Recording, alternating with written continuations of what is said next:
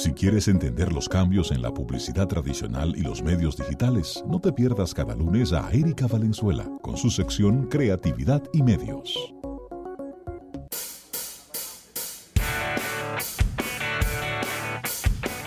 Bien, 809-539-8850, número de contacto aquí en cabina, y recibimos de manera formal a Erika Valenzuela. Así es, y bueno, buenas tardes. Tenemos noticias locales de publicidad relacionadas con premios, eh, sobre todo, que es muy importante que hablemos de eso.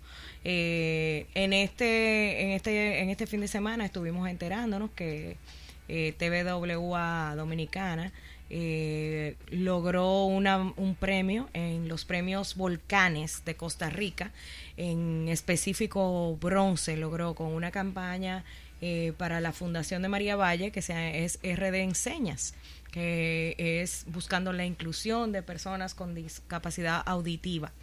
Eh, estas piezas eh, fueron realizadas por esta agencia y fueron presentadas principalmente las que tuvieron mayor muestra de creatividad en vallas digitales.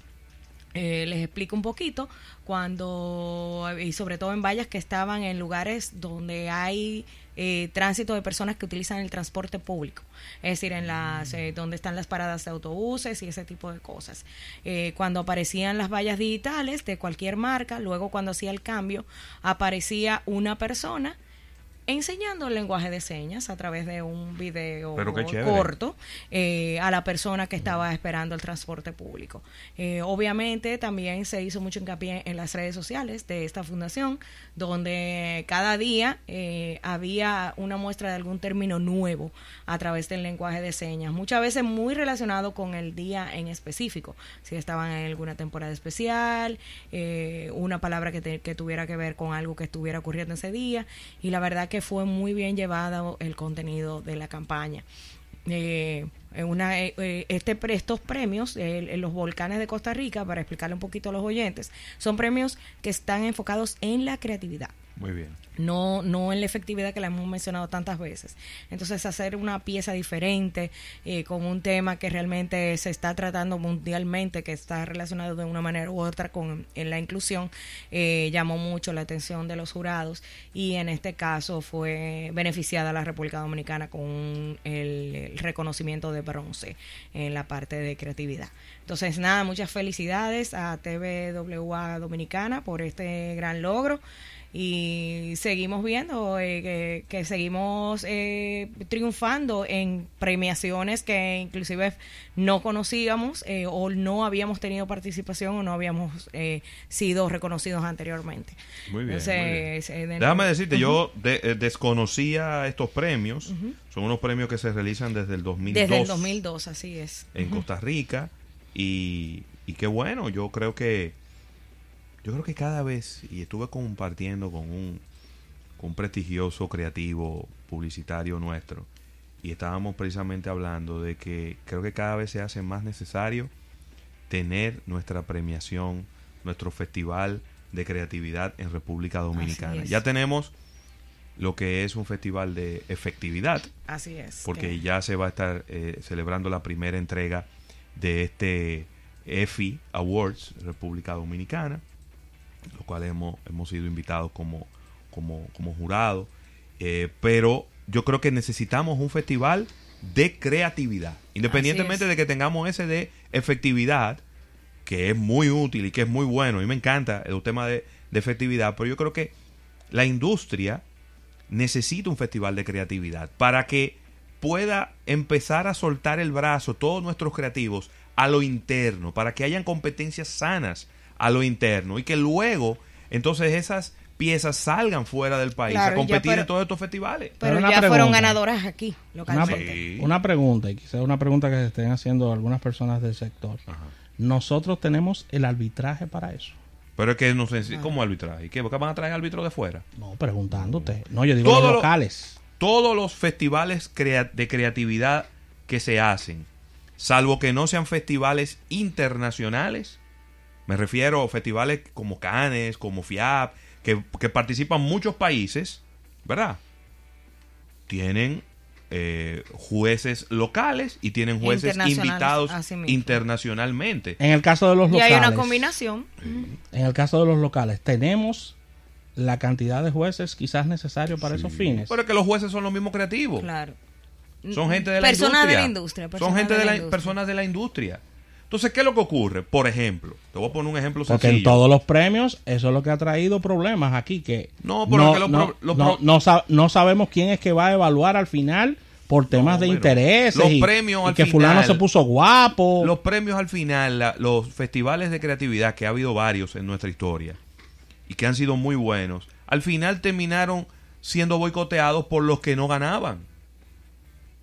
Es como, es como que la- la- el escogido empiece a boicotear el campeonato que viene, porque ellos, porque ellos no, no llegaron a la final. Yo creo que, que el EFI va a abrir las puertas a esto, aunque no sea de creatividad. Porque primero yo creo que ya estamos en una etapa de madurez como industria.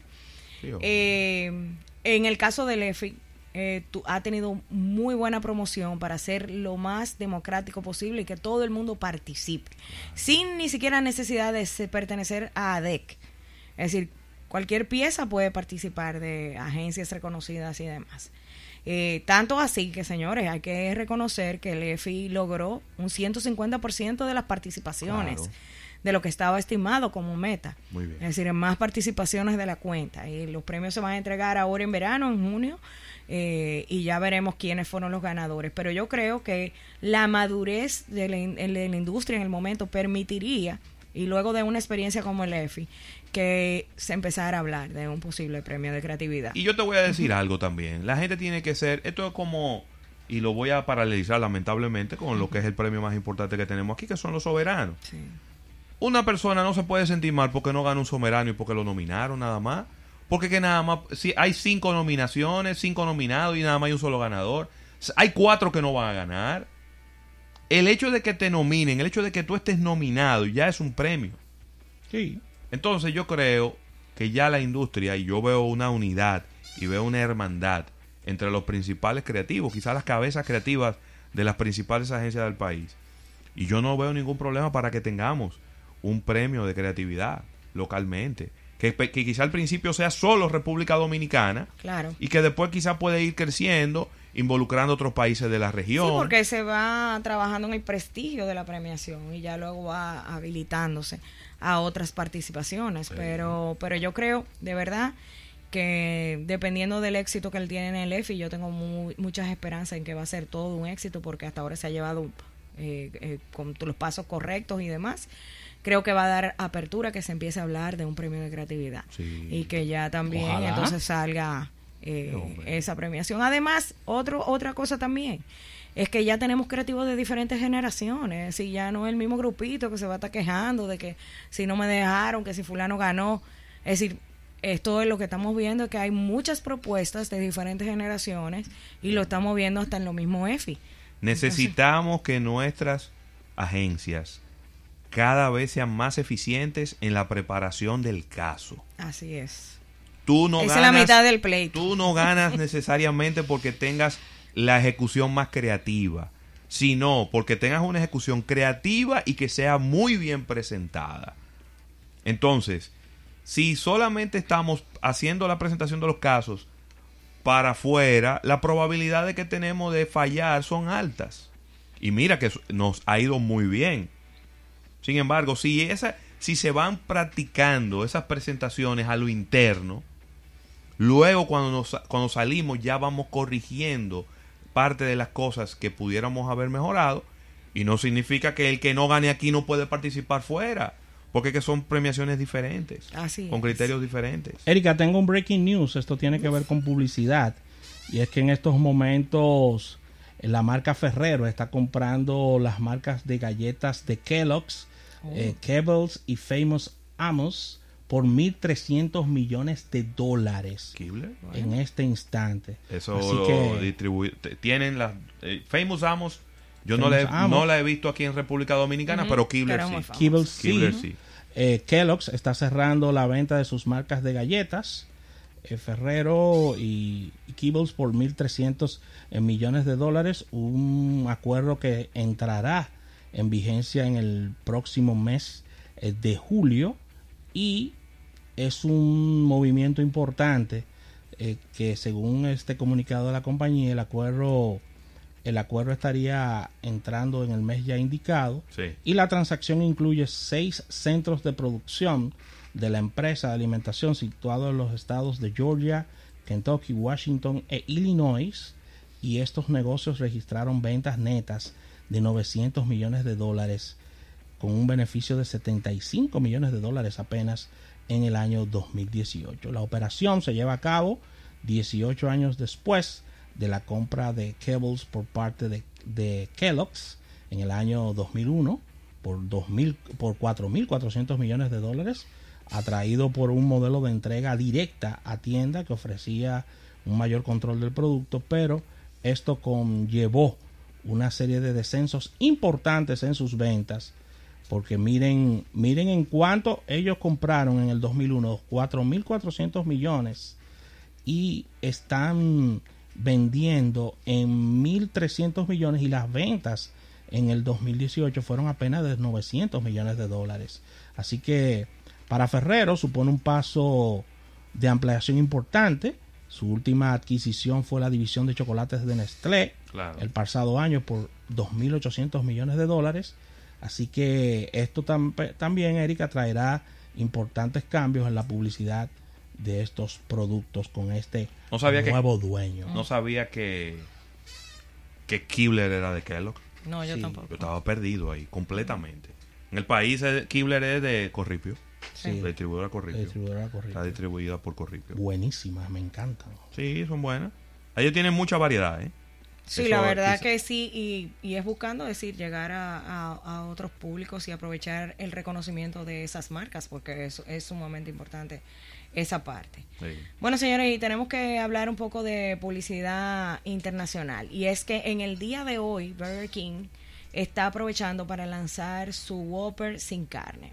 ¿Cómo? Pero ¿por qué es importante que haya sido el día de hoy? Hoy es el primero de abril y en Estados Unidos hoy es el Día de los Inocentes, Sí. que aquí se celebra el 28 de diciembre. Sí. Entonces ellos le llaman April Fools.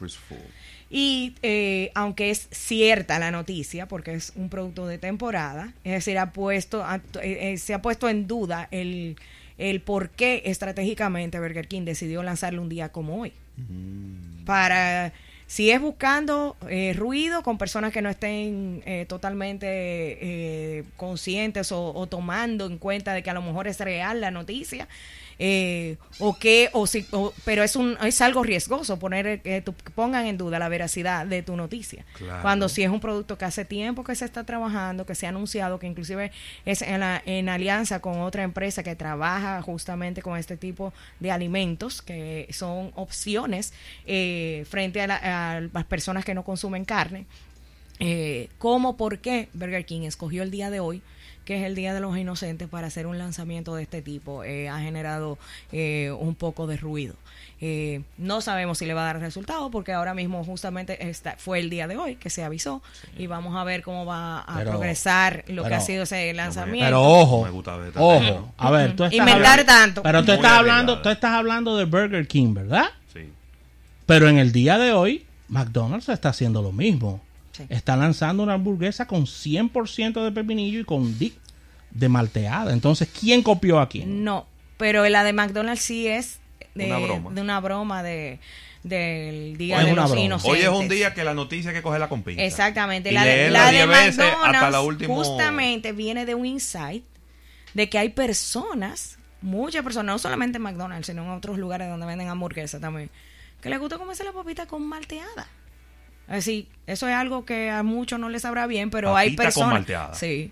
Entonces ellos anunciaron como a manera de burla, bueno, pero- aquí pero- hay pero- una. pero- pero- pero- pero- pero- pero- Acaba de pero- admitir. Pero un momento, un momento, un momento. Sí, pa- alto, la papa mojada con en vez de cachú. alto hay. Exacto. Y entonces el cachú y la bayonesa. No, no, no, no. Como dice, En malteada. embalteada. Entonces, basado en ese insight, ellos crearon una broma el día de hoy, que inclusive hicieron un video y todo, lo sacaron en su Twitter sí, sí, sí, sí. y demás, informando que la nueva salsa de malteada iba a ser lanzada a partir de hoy.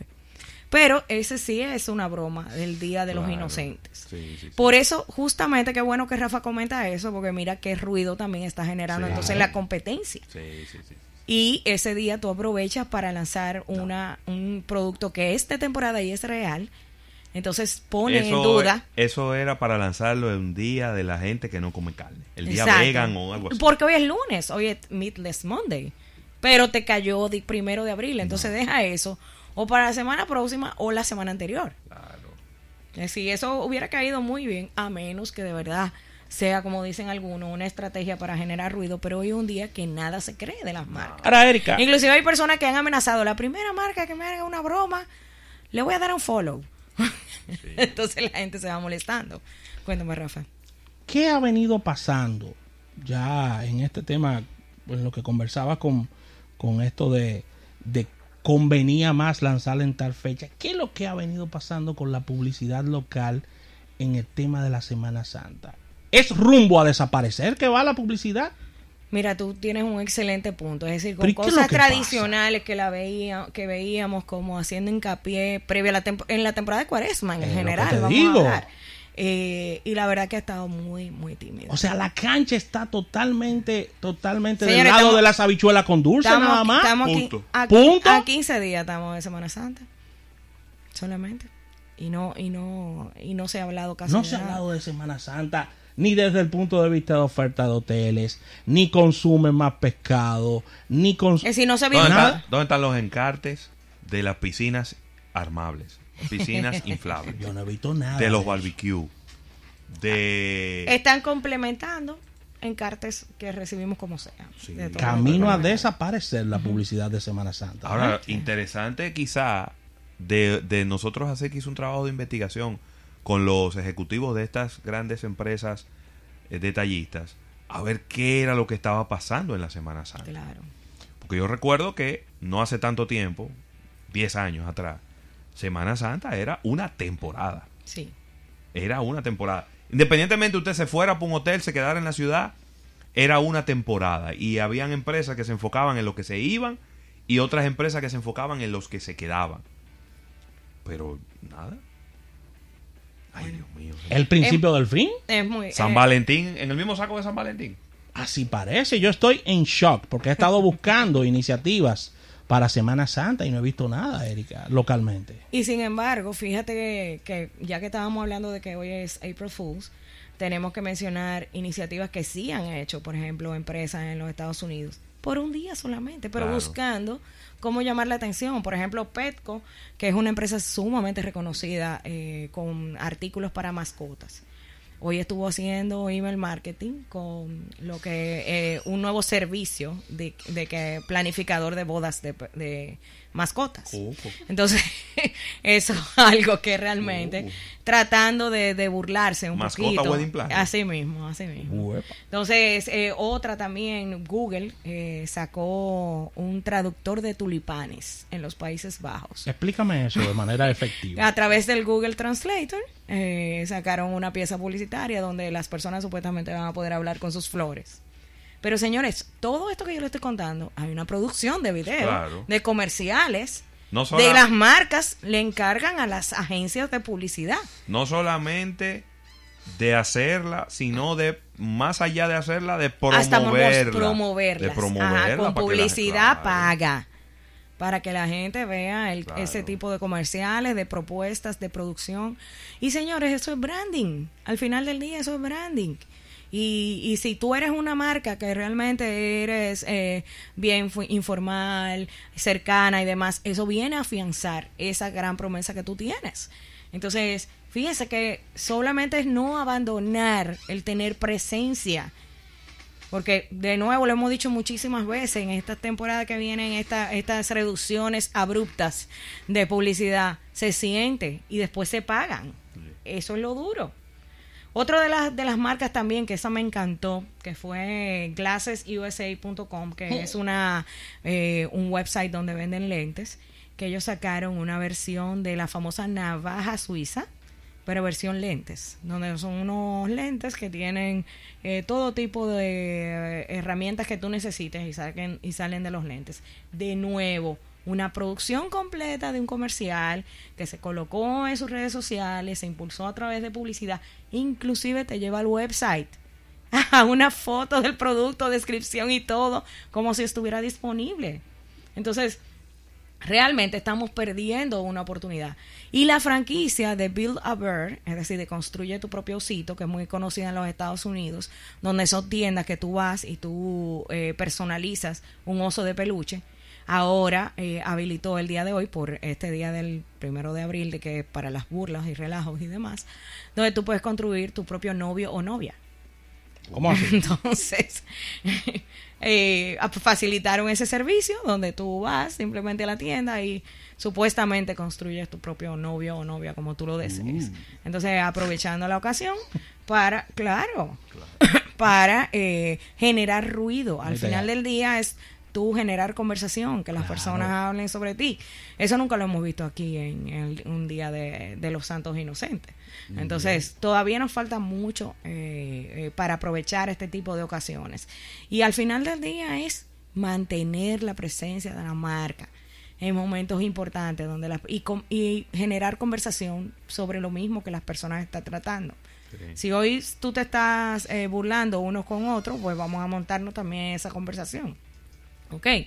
Bueno, y otra de las noticias que vimos que esta eh, realmente me dio muchísima risa, que fue este anuncio de un, un, eh, un artículo que salió sobre Payless, diciendo que fue la marca que bromeó a los influencers, quebró y aún debe la campaña a la agencia que la contrató.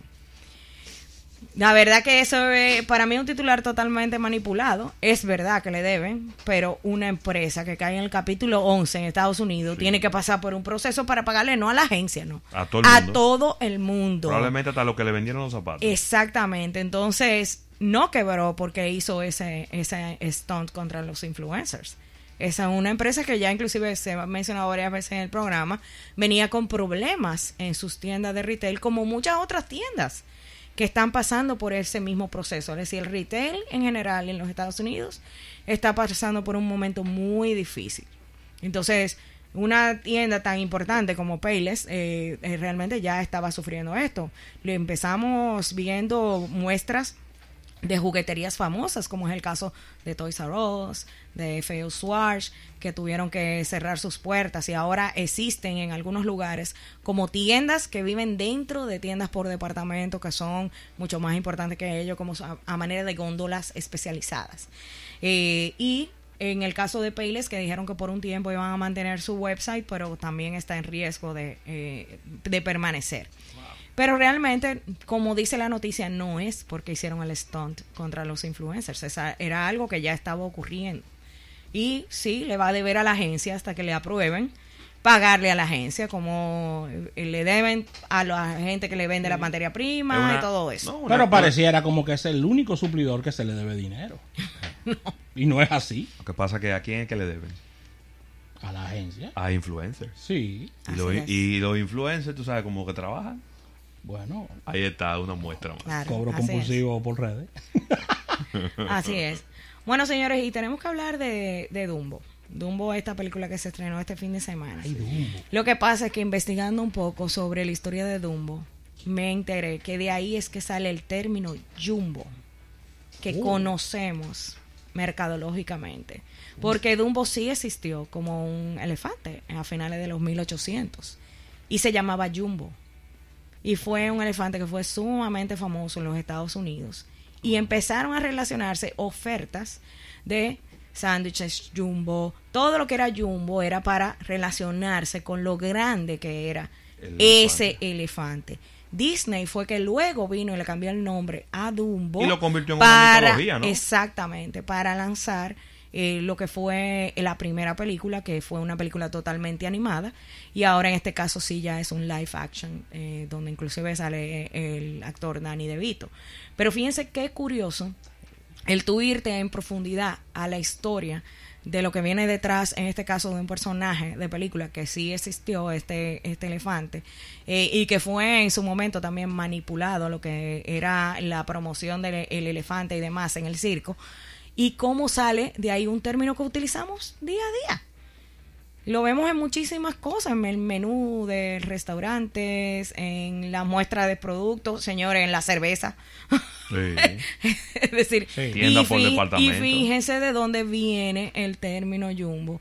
Justamente de algo que nosotros a lo mejor conocíamos y teníamos como eh, un personaje de nuestra infancia y no sabíamos que de ahí venía eh, ese término que se ha utilizado y se utilizó, se empezó a acuñar para mercadear productos que venían en grandes 1900 formatos. 1941 Así fue la primera La primera hizo. la primera película de, De- de de Dumbo. Pero el elefante eh, eh, estuvo en su carrera artística corta eh, a finales de los 1800. Es decir, que fíjense eh, cómo fue ese eh, término acuñado en los Estados Unidos por el nombre de un elefante que luego evolucionó a lo que es eh, Dumbo, el que conocemos hoy día. Una película que realmente ha traído eh, de verdad eh, algunas eh, controversias, unos- algunos padres que dicen que es eh, una combinación de, muy, de mucha tristeza como para los más pequeñitos con lo que fue. Entonces realmente no sé cuál va a ser eh, el destino de esta película que fíjense que viene a abrir eh, esta parte de Disney que está tratando de evolucionar estas películas animadas tradicionales hacia lo que son películas en vivo. Es decir, Dumbo viene a abrirle las puertas a Ladino, que, que viene ahora justamente en verano con Will Smith. eh, y mucho de los eh, de las expectativas de Disney era que eh, tuviera una buena receptividad esta película para ver cómo le va a ir entonces a Ladino eh, a este cambio de una película animada a una película que sea eh, en- en- con actores reales. Claro. Entonces, recuerden que Disney ahora mismo es eh, una de las empresas que en entretenimiento estamos hablando de que es una de las más importantes. Eh, no solamente tiene eh, estas, eh, estas películas, sino también que tiene a Marvel y demás. Entonces, eh, justamente es una de las que está invirtiendo mucho dinero en todo lo que es el, el contenido y este tipo de cosas. Y recuerden que para este año también se espera el lanzamiento de su plataforma de streaming, que luego de este anuncio que hizo Apple de lo que sería eh, la plataforma de streaming de ellos y el enfrentamiento que hay entre Apple y Netflix, eh, la cosa se va a estar poniendo un poco muy buena en, en esa industria más adelante en todo lo que tiene que ver con eh, la parte del streaming. Bueno, señores, y hablando de Apple, tenemos que hablar de qué, cuál ha sido la receptividad de la tarjeta de Apple. Mm. Es decir, para que ustedes sepan, aunque no ha salido todavía, la expectativa está en la generación Z. Los más. Algo que, que realmente hubo muchos críticos de diciendo que qué resultado va a tener Apple con el lanzamiento de este producto, total, Sí, que no y- tiene el respaldo de bancos ni, es- ni nada por el estilo, pero señores, es visión hacia dónde se está Claro. dirigiendo A mí me la industria financiera y el uso de las personas de ella. Y en específico, fíjense cuál es la generación que está dando muestra de tener- estar más interesada. te voy a decir eso. una cosa, es que Apple en ese sentido es genial. Sí. Porque no estamos hablando de un producto que no es nuevo. Así Porque ellos es. lanzaron una tarjeta de Apple hace mil años. Sí, sí, sí. Estamos hablando de un producto que tan probablemente ellos no van a tener tanto control como están diciendo, porque quien va a manejar la parte financiera es JP Morgan y demás. Y yo estuve viendo algunas personas analizando la parte de la composición financiera del producto. Y dicen que eso que no es nuevo, que hay tarjetas que tienen que pagan menos intereses, que tienen todas las características. Pero nadie sabe cuáles son, No, porque exactamente. nadie ha sabido comunicarlo. Así es. Entonces, claro, un experto en productos financieros de repente lo puede ver y puede darse cuenta. Pero la mayoría de las personas, cuando Apple le dijo las características de su tarjeta, le llamó la atención y lo vieron como algo positivo. Entonces, las otras instituciones que tienen una tarjeta parecida o mejor que la de Apple, no han hecho el trabajo. Quien ha hecho el trabajo es Apple. además es que es un paquete.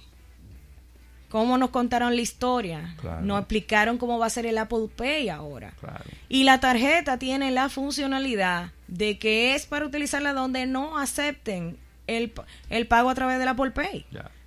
Ya, simple y llanamente. Pero todo eso de manejo financiero Sí. que tiene el app del Apple Pay es lo que no se puede discutir. No. De manera súper sencilla, totalmente user friendly, es decir, que te va inclusive a, a tener un mayor control de tus gastos. Eso es lo que está viendo la generación Z.